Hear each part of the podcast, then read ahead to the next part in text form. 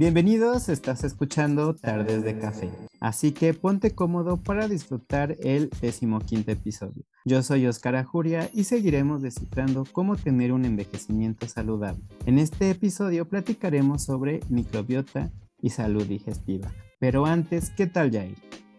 Pues muy contento, Oscar. Estamos cerrando creo que 15 episodios y vamos muy bien. En general, creo que todo empezó entendiendo por qué la gente envejece, o sea, cuáles son los cambios que le pasan a esas personas y vimos que en realidad el centro de esto estaba en nuestra forma de vida y principalmente en qué comemos, cómo comemos, cuánto comemos, etc. Y hoy tenemos a una experta en eso que además es, bueno, tú ya la conoces, así que tenemos una invitada de lujo. Por favor, presenta a la invitada de hoy. Claro que sí, Jair. Y en este decimoquinto episodio nos acompaña Carla Moreno. Carla es nutrióloga por la Universidad Valle de Atemajac en Guadalajara y por la Universidad de San Francisco en California. Es nutrióloga certificada y cuenta con certificaciones avaladas por instancias importantes como Nutrición Integral y Funcional por la Academia de Nutrición Integrativa y Funcional Medicina Funcional aplicada a condiciones inmunes por el Instituto de Medicina Funcional de, Estados Unidos, Alimentación Vegetariana y Alergias Alimentarias por la Academia Americana de Nutrición y Dietética. Tiene un gran entrenamiento en la dieta FoodMap por la Universidad de Monash, Australia. Es fundadora de Nurami Nutrición Funcional y actualmente es docente y consultora independiente. Bienvenida, un gusto que nos acompañes, Carla. No, chicos, muchísimas gracias. El gusto es mío. Feliz de compartir con ustedes y pues hablar de, un tema que tanto me apasiona. Así que muy contenta de compartir este espacio y estos micrófonos con ustedes. En, tu presentación escuché varios conceptos que no sé, este, necesitamos saber de qué estamos hablando. O sea, ¿Por dónde comenzamos? Tú dinos, ¿cuáles son estos nuevos conceptos que tú utilizas para tus cursos? Mira, eh, bueno, yo soy nutrióloga, como Oscar eh, mencionó. Revalidé mi carrera en Estados Unidos y tuve, hice mucho trabajo comunitario eh, y también en el hospital. Y siento que a partir de ahí fue que comencé a indagar en otras nuevas formas de, ver la medicina, de ver la nutrición, porque me pasaba mucho como que veía al paciente y, y decía, híjoles, o sea, quiero hacer más que solo quitarle no sé, las calorías, ¿no? O quitarle las carnes rojas o... Eh, entonces, bueno, de esto, eh, comenzando a estudiar, conocí la medicina funcional, que siento que es un concepto muy viejo, pero que se hago es, siento que está como en tendencia últimamente, no sé si, si, definirlo así, pero en realidad la medicina funcional es una manera diferente de tratar la medicina, que diga las enfermedades. Siempre digo que la medicina funcional no está peleada con la medicina convencional, eh, tampoco es una pseudociencia que muchas veces se cree como que ay, es solo tomarte pastillitas y echarte aceititos y cositas así. Todo está basado en ciencia, pero en lugar de, no sé, por ejemplo, eh, que tu programa va dirigido a las personas mayores, en lugar de decirle al paciente, híjoles, tiene diabetes, va a tomar este medicamento de por vida y aparte el diabetes después le dañó los riñones y es otro medicamento y, o sea, sabes como que ir sumando medicamentos, la medicina funcional se enfoca en tratar de encontrar las razones que muchas veces los niveles de hiperglucemia de los pacientes pueden ser afectados por cuestiones de estrés, por cuestiones hormonales, por la dieta, por no dormir bien, por no tener un movimiento físico. Entonces nos enfocamos como más en en eso para solucionar el, el, cuerpo, ¿no? El todo. Otro concepto que sonó por ahí fue la eh, FODMAPs, la dieta FODMAPs. Esta es una dieta que, si no me equivoco, comenzó en 1995 y es una dieta con mucha investigación muy sustentada hacia la salud digestiva, especialmente eh, intestino irritable creo que es donde tiene más evidencia. Poco a poco hemos aprendido más sobre otras aplicaciones, pero es una dieta, la verdad, con, resultados sorprendentes en cuanto a la mejora de la salud digestiva. Déjame hacer justo un preámbulo porque en un podcast anterior, y creo que es muy importante, empezamos hablando de las dietas y, justo nos fuimos a las dietas que provocaban un, incremento en la longevidad. Fuimos a la, hablamos de la dieta mediterránea y de la de Okinawa y vimos que en realidad esas sociedades son muy longevas. Pero al final, como dices, terminamos hablando de la microbiota y espero que esta vez no nos pase otra vez. Vamos a intentar hablar de la microbiota sin eso. Pero creo que lo que acabas de decir es muy importante. Sin, sin llegar a ser el inicio de esta discusión, las enfermedades siempre se acompañan tanto estas enfermedades de diabetes, este colon irritable, etcétera, ¿no? Diferentes síndromes con parece que siempre queremos resolver el problema cuando en realidad tú sostienes que el problema está o sea, es solo como aparente en la enfermedad, pero en realidad estamos hablando de un estilo de vida y justo entrar a qué es, qué es lo que comemos que nos hace o sea, bueno, tú hablaste de dormir, hablaste de los alimentos, hablaste, pero entre estas dos enfermedades que mencionaste, ¿cuál de las dos dietas o cuáles los alimentos que provocan hacia un lado y cuáles hacia la otra, ¿no? O sea, si es el estrés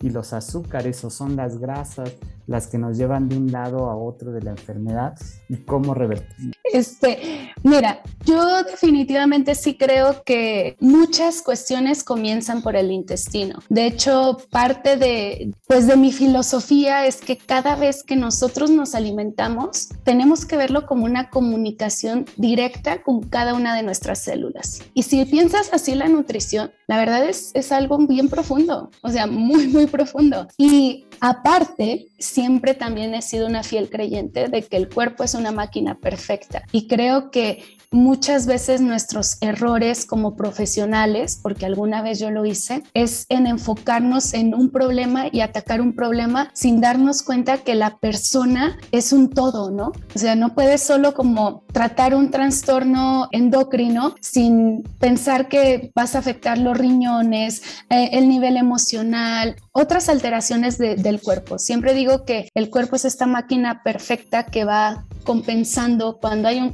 problema. Es perfecto que tenemos mecanismos de compensación que tratan de corregirlo, ¿no? Pero llega un punto en que pues todo entra en, shock y, y, si nos damos cuenta, muchas personas dicen, híjoles, yo no sé qué me pasó, pero después de este evento de salud me pasó esto y esto y esto. Es como una cascada, ¿no? De que mi salud comenzó a declinar. Y no es que la salud comience a declinar, sino que ese sistema se saturó y lo que antes era solo como migrañas, como un dolor de cabeza, se transformó en problemas de ansiedad, en depresión, en azúcar alta, hipertensión, niveles de colesterol. Se lleva a un contexto general porque no somos solo una condición, somos un todo. Y, creo que eso a veces se nos, se nos chispotea a algunos profesionales de la salud, ¿sabes?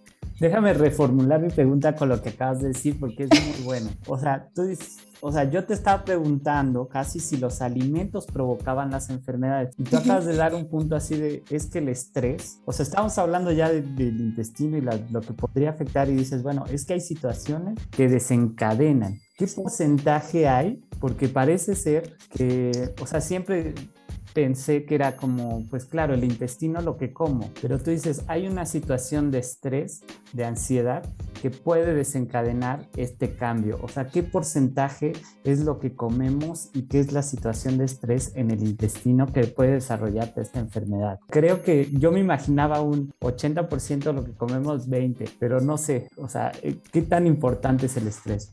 Fíjate que depende.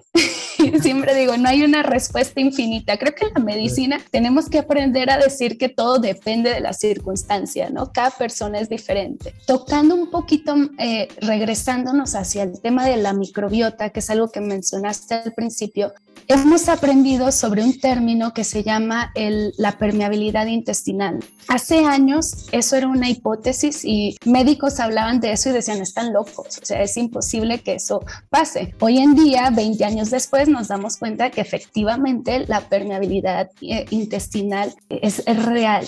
Y esa permeabilidad intestinal es que pues nuestro intestino se inflama Y esa inflamación a nivel intestinal, hay que recordar que ahora también hemos aprendido que nuestro intestino es nuestro segundo cerebro. Yo digo que es el primero, pero bueno, eh, en unos años quizás ya lo pondremos como el primero. Pero bueno, estas, estas paredes intestinales se inflaman y al inflamarse se altera todo, se altera eh, la absorción de los nutrientes, puede haber deficiencias eh, de nutrientes, o sea, se desencadenan muchas cosas. La pregunta aquí viene como yendo hacia lo que tú me preguntaste, ¿por qué? ¿Qué ocasiona las enfermedades? O sea, la dieta o el estrés. Bueno, yo diría que las enfermedades las ocasiona esa inflamación en la pared intestinal. Existen muchas cosas que pueden afectar inflamar la pared intestinal. Hace años hablábamos sobre la dieta, que cuestiones como sensibilidades alimentarias, hay muchas personas que vienen cargando sensibilidades alimentarias por años sin saberlo y efectivamente terminan con esa inflamación intestinal.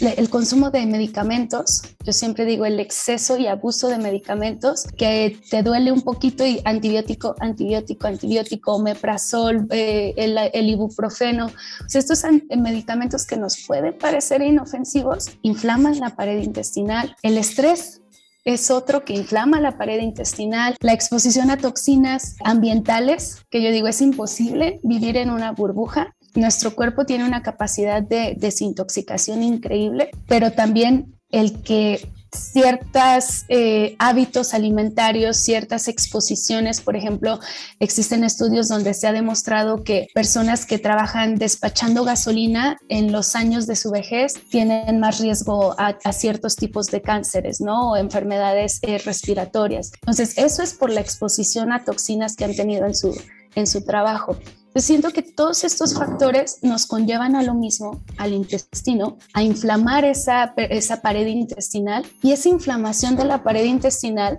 expuesta a una dieta inadecuada, ahí es donde la dieta es tan importante, nos termina desarrollando pues un montón de patologías. Yo me acuerdo hace un montón de años, cuando estudié nutrición la primera vez, comenzábamos a ver enfermedades y era como que, ay, esta enfermedad es de origen idiopático. Y cada que decían esa palabra, idiopático, yo era como que, ay, sí, idiopático. Y es que pues no sabíamos qué lo, qué lo causaba. Y creo que hoy en día hemos aprendido que muchas de esas enfermedades idiopáticas pues vienen a raíz de la inflamación, de la o sea, el aumento de la permeabilidad intestinal. Creo que se va como a lo que mencioné al principio, en que tenemos que ver el, todo del ser humano y cómo todo afecta. Definitivamente sí la dieta es, algo muy fuerte, pero muchas veces, por más maravillosa que sea la dieta, si no quitamos otros agresores, entre esos el estrés, no vamos a lograr mucho en el impacto hacia una salud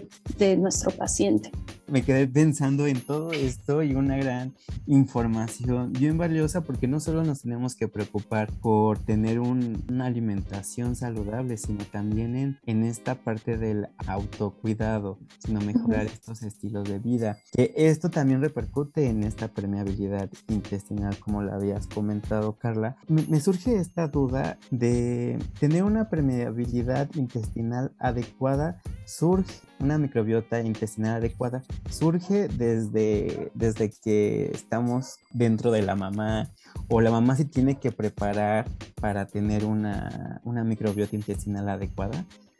Fíjate que esa es una excelente pregunta, Oscar. Y justo ayer estaba leyendo un artículo de cómo, cómo evolucionaba nuestra microbiota, porque yo tenía la idea de que podríamos modificar significativamente nuestra microbiota a través de los años. Sin embargo, bueno, este, este nuevo artículo que es del 2020, del año pasado, hablaba de que como en los primeros tres años de vida se, hace eh, eh, como el perfil de cómo va a ser tu microbiota. Entonces, es bien interesante porque en esos tres años de vida cuenta el embarazo. O sea, no es como que nació el bebé y a partir tres años, no. Entonces es como que yo decía, híjoles, mi hijo tiene tres años, a ver qué he hecho bien, qué he hecho mal, ¿sabes? Eh, y una de las grandes, por ejemplo, se comienza desde el embarazo, cómo es la dieta de la mamá. Creo que hemos aprendido que hay, o sea, hay estudios que, que nos dan esta evidencia de que el bebé puede probar los alimentos que la mamá consume, ¿no? O sea, los sabores cruzan la placenta y, y, y bueno, primero a mí eso se me hace impresionante, pero también como tú como mamá puedes comenzar a darle una predisposición a tu hijo o hija hacia ciertas condiciones, hacia un estilo de vida. Y esta microbiota se marca en los primeros tres años de vida y conforme avanzamos en la edad podemos modificarla pero no son modificaciones. Hace cuenta que cada existen clasificaciones de la microbiota, que esto se llama enterotipos, y a partir de los tres años es casi como determinas el enterotipo que vas a tener. Es como la clasificación de tu microbiota, que esto depende de si comes muchas proteínas, muchas grasas saturadas, mucha fibra, muchas frutas, mucha verdura y la diversidad de bacterias que va teniendo el, niño a temprana edad. Una vez en edad adulta, como que ese es tu, tu perfil permanente y puedes modificarlo pero no logras modificar como para cambiar de perfil, simplemente para prevenir complicaciones asociadas con ese perfil de microbiota. Y, sobre esta susceptibilidad que decías, intestinal, o sea, cierta, bueno, yo lo, lo, escuchaba al principio, no sé si le podemos poner alergias o, cierto, o sea, que somos incapaces de digerir algo y no nos damos cuenta, como lo mencionaste. O sea, hay una conjunción entre los tipos de bacteria y los alimentos o es específicamente de, nuestro intestino, el, no secretar las enzimas, etcétera? ¿Cómo se conjugan estas dos partes y sobre todo cómo nos imaginamos que en este ir y venir de bacterias, en este intercambio, no vamos a cambiar de repente, o sea, el, el clásico es el de la lactosa, ¿no? Que incluso se dice, este, es que para que tengas es porque lo dejaste consumir o al revés, este, consumiste mucho y entonces, ¿cuál es la lógica ahí para entender ciertos alimentos que causan malestar intestinal y cómo esos malestares pequeñitos van a, a, aumentar de tal forma que después nos van a complicar la vida y, y las enfermedades, ¿no? Te voy a contar eh, mi experiencia, ¿no? Yo descubrí las alergias alimentarias porque, bueno, uno aprende de ellas en la, en la escuela y piensas que siempre las alergias alimentarias es anafilaxis, ¿no? O sea, sí. la persona come algo, se pone como globo, tiene riesgo a paro respiratorio, eso es una alergia alimentaria. Pero cuando fui mamá, me topé con pared y mi hijo salió alérgico, bueno, no, no sabía que era alérgico, pero él tuvo alergia al huevo, y a la leche y al plátano, que a mí me parecía, o sea, la ironía de la ironía tener un hijo alérgico al plátano. Este, ¿cómo fue que me di cuenta? Fíjate que los primeros años de vida, cuando comenzamos la alimentación complementaria, él siempre tenía la piel muy reseca. Entonces a mí me llamaba la atención, decía, híjoles, o sea, ¿cómo no tiene piel de bebé? ¿Cómo no tiene la piel suavecita? De repente como manchitas rojas, inflamado, pero pues todo el mundo te decía, ay, los bebés siempre están barrigones, es normal. Y pasé, te lo juro, un año y medio, es normal, es normal, es normal, hasta que yo un día dije, no sé, es que esto no es normal. O sea, algo en mí me dice que no es normal, o sea, yo veo la piel de otros bebés y, su piel está reseca y, tiene como dermatitis y tose mucho cuando comenzó a caminar, o sea, corría y tosía mucho, entonces siempre con el moquito, entonces eso a mí me llevó como a ver, esto me dicen el pediatra, muchos médicos, eh, eh, que es normal, entre médicos, médicos, médicos, que eso es algo que, cuesta trabajo con las alergias alimentarias. Yo, yo lo viví, o sea, yo fui de un médico a otro, a otro, a otro, como que hasta que escuché algo que me hizo sentido y la doctora me dijo, una alergóloga, me dijo, ¿sabes qué? Esto es una alergia alimentaria, vamos a quitar los alergenos más, más comunes, que entre esos estaba la leche, el huevo, el plátano lo dejamos un tiempo y te lo juro que a la semana mi hijo era otro. O sea, la piel, la tos, los mocos, la, o sea, la barriga, que yo, o sea, yo dije, híjoles, qué mala madre soy, ¿cómo no me di cuenta antes? Pero me llevó a clavarme con las alergias alimentarias y conforme eh, fui estudiando, yo tengo una certificación en alergias alimentarias, me di cuenta que el 40% de los adultos tienen un tipo de alergia alimentaria que no sabemos. Y llegamos al punto, por ejemplo, hoy tuve una paciente de 73 años que cuando yo comencé a trabajar con ella, llevaba dos meses trabajando con ella, ella me decía, o sea, para mí es normal vivir con el omeprazol, vivir con la barriga inflamada conforme llega la noche, tener agru, o sea, es normal, llevo 20, 30 años así. Y bueno, hicimos la intervención, eh, quitamos ciertos alimentos que son comúnmente alergénicos y te lo juro que en cuestión de dos meses se acabaron las migrañas, mejoraron sus niveles de colesterol, sus niveles de glucosa, o sea, al punto que tres meses después dejó de tomar sus medicamentos porque sus laboratorios y todo, obviamente hemos hecho intervenciones a nivel dietético, pero una grande fue quitar eh, alimentos que yo sospechaba que eran alergénicos. Entonces, e, es, interesante porque uno pensaría, bueno, pues es un niñito de tres años, por ejemplo, en el caso de mi hijo, eh, encontramos el problema a tiempo y pudimos quizás prevenir el desarrollo de muchas enfermedades, entre esas, por ejemplo, enfermedades autoinmunes, que yo tengo carga genética para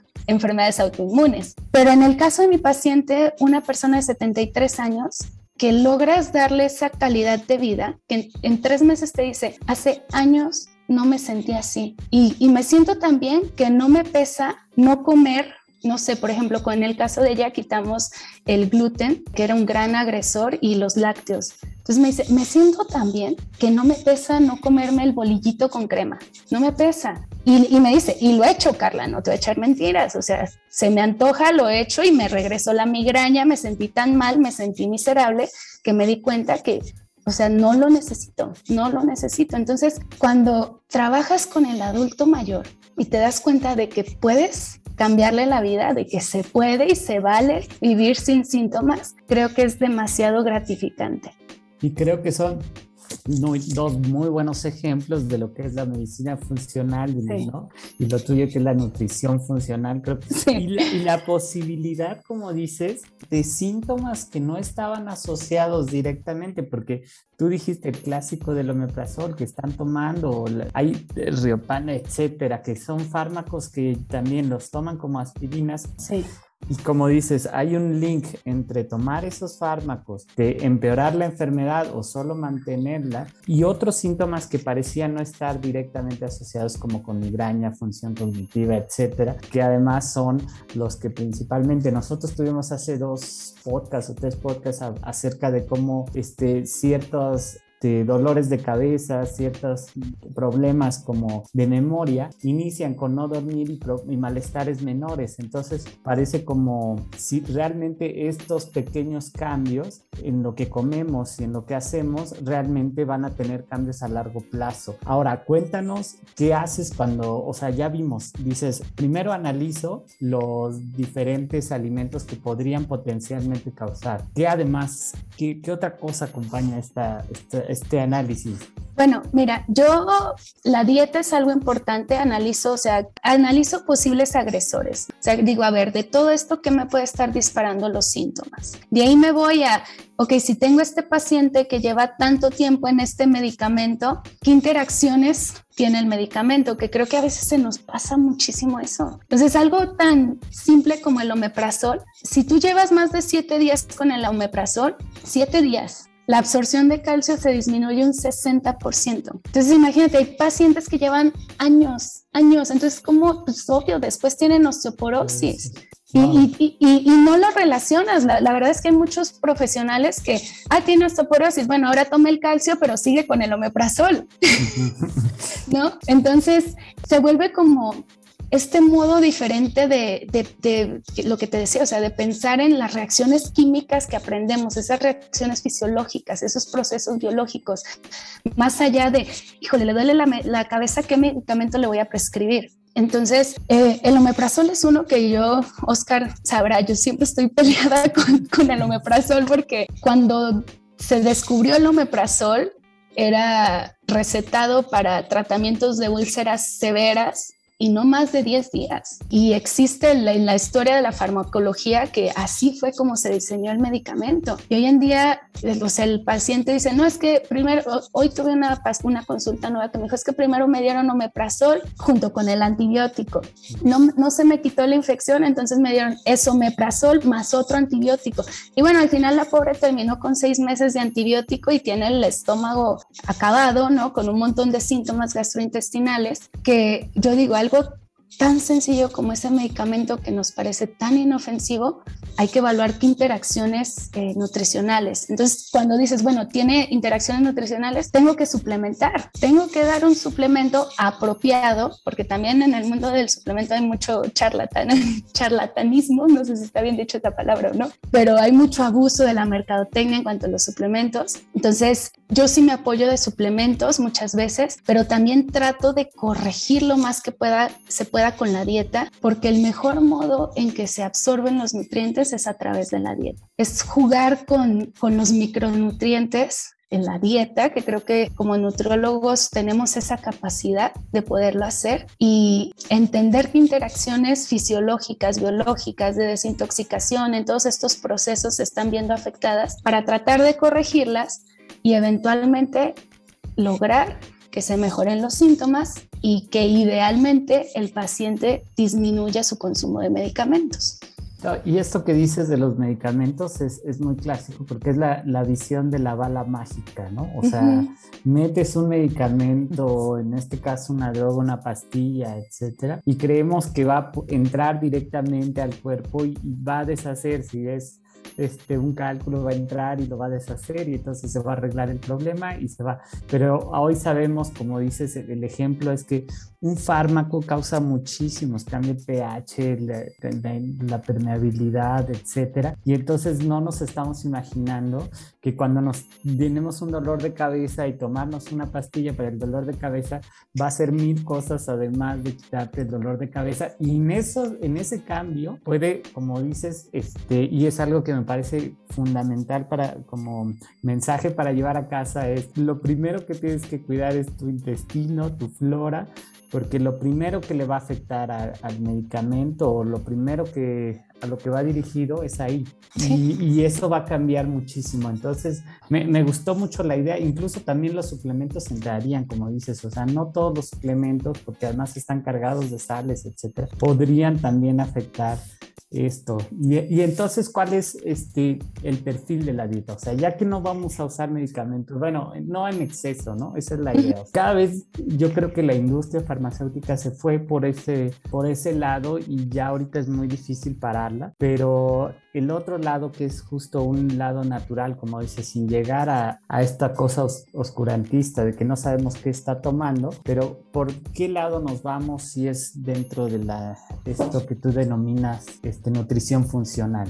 Mira, creo que la básica de la nutrición funcional, si no hay como síntomas gastrointestinales severos, pongámoslo así, yo mantendría eh, gluten y lácteos con moderación, tratar de que la mayoría de productos de origen animal, si el bolsillo lo permite, siempre claro, fueran de origen orgánicos o por lo menos de, de pastoreo, o sea, que un animal que, ha, un animal que ha comido pasto en lugar de granos. Y básico y mega importante, mínimo, mínimo, mínimo, unas cinco tazas de verduras al día mezclando colores. Creo que eso es como lo básico, ¿sabes? Y, y hay gente que me dice, ah, entonces es una dieta vegana. No, no es una dieta vegana. O sea, es una dieta basada en plantas porque hay que pensar que cuando tú te vayas a dormir, eh, idealmente la mitad de lo que comes venga de frutas y verduras.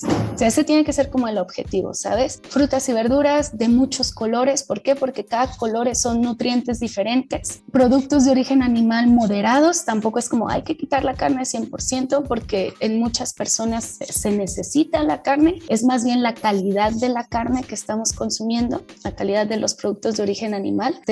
Y lo demás, por ejemplo, con los granos, que sean granos enteros. Avena, trigo, cebada, no sé, semillas, nueces, quinoa, chía, no sé, los nopales son súper saludables, los frijoles, lentejas. No nos tenemos que ir sofisticados a comprar el, no sé, ¿qué fue el otro día que yo vi que dije, wow, esto está carísimo?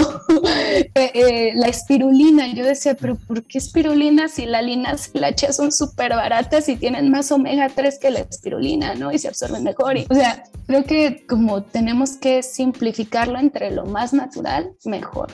Y esto de los colores, es que esto de los colores me pareció fantástico porque de acuerdo de una nutrióloga que hablaba de la posibilidad de, disminuir la obesidad infantil y hacía desayunos de todos colores, o sea, de frutas como ah, organizadas como el arco iris y justo llamaba mucho la atención, etcétera. Y ahora que lo dices, el link además entre los colores y los diferentes tipos de nutrientes, o sea, que logres combinar este, varios colores en un día sin que sea todo verde y parezca, hay muchos más, ¿no? Me parece muy rescatable, ahora sí. No, no te preocupes, no, me surgió una duda, quizás esta parte de demanda de, medicamentos, que en esta permeabilidad intestinal, eh, con esta cuestión de la pandemia, ¿qué pasa en un paciente COVID que obviamente bombardean con su, bueno, está en un estado inflamatorio eh, de ley, pero, ¿qué pasa? Porque también hay que tener una microbiota adecuada para contrarrestar un poco esta afectación.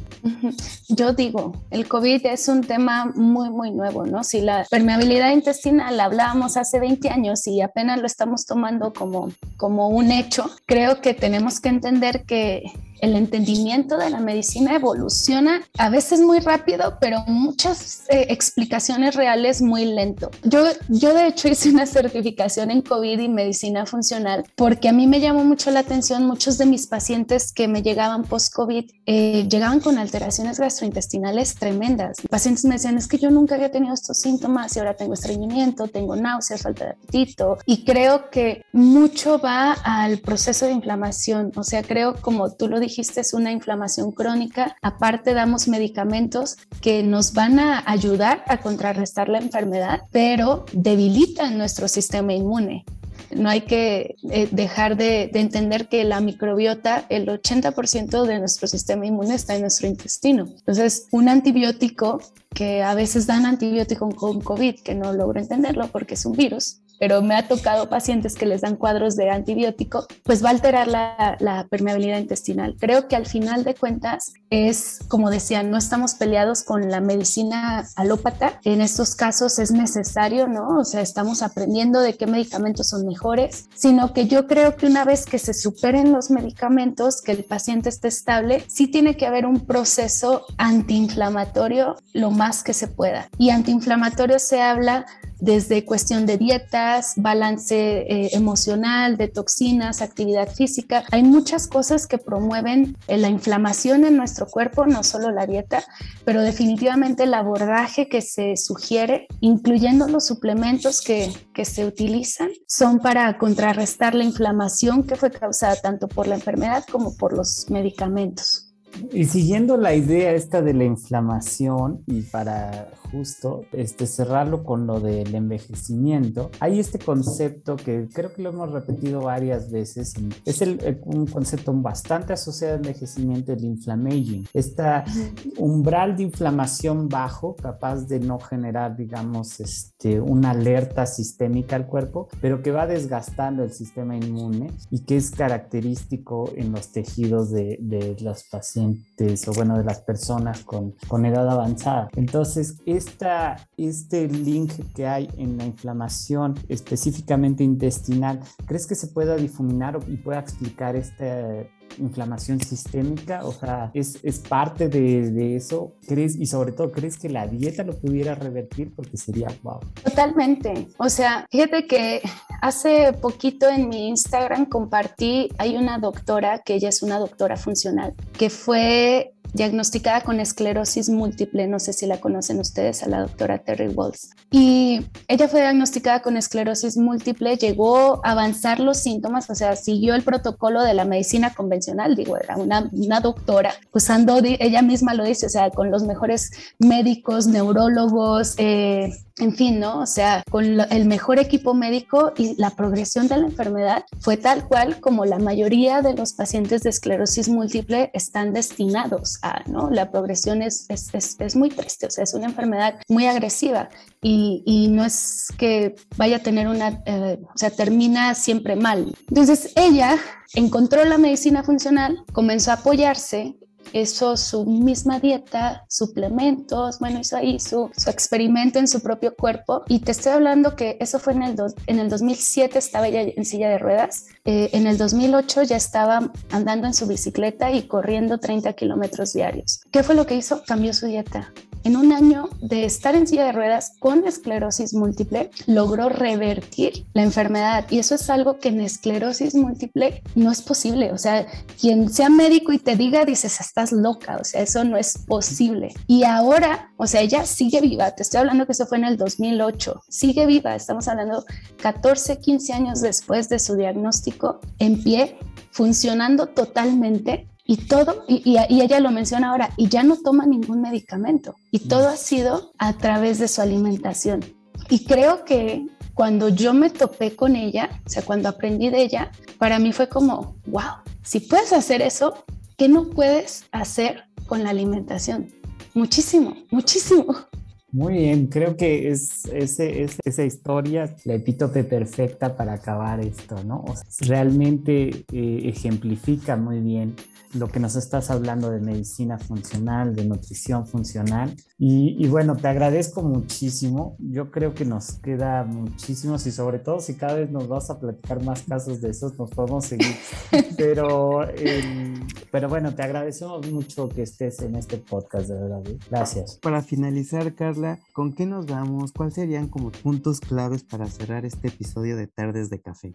Bueno, creo que uno importante que siempre les digo a todos mis pacientes es que sean proactivos, cuestionen, no importa que sea un médico, cuestionen, investiguen. Nadie conoce su cuerpo mejor que ustedes. Y si ustedes dicen, es que me siento rara, me duele algo, pues efectivamente algo está pasando. La otra sería la alimentación. O sea, definitivamente el poder de los alimentos es impresionante y si hay algo, por más mínimo que sea, que puedes poco a poquito ir modificando en tu dieta, o sea, no tiene que ser un cambio drástico, pero por ejemplo, si, no sé, yo soy como de los alimentos ultraprocesados, ¿no? Y si te encantan las, las galletas ultraprocesadas, pues muchas veces es mejor el, el pan que venden en la panadería, aunque sigue siendo pan dulce, pero no tiene tantos químicos, ¿sabes? cambios pequeñitos para a lo largo lograr cambios grandes, tu cuerpo, tu salud te lo va a agradecer. Excelente, Carla. ¿En qué redes sociales te pueden encontrar los escuchas? Yo soy Instagram. He tratado de, de usar Facebook, pero soy un fracaso, la verdad. Entonces, eh, me pueden encontrar en Instagram. Mi Instagram es eh, Bites and Balance, pero significan mordidas, eh, y, mordidas y balance, Bites and Balance. Y ahí es donde me encuentran. En Instagram es donde, donde siempre estoy más activa, compartiendo información, compartiendo tips y bueno, también topándome con colegas como ustedes. Muchísimas gracias. Mi salud te lo agradece. Ah.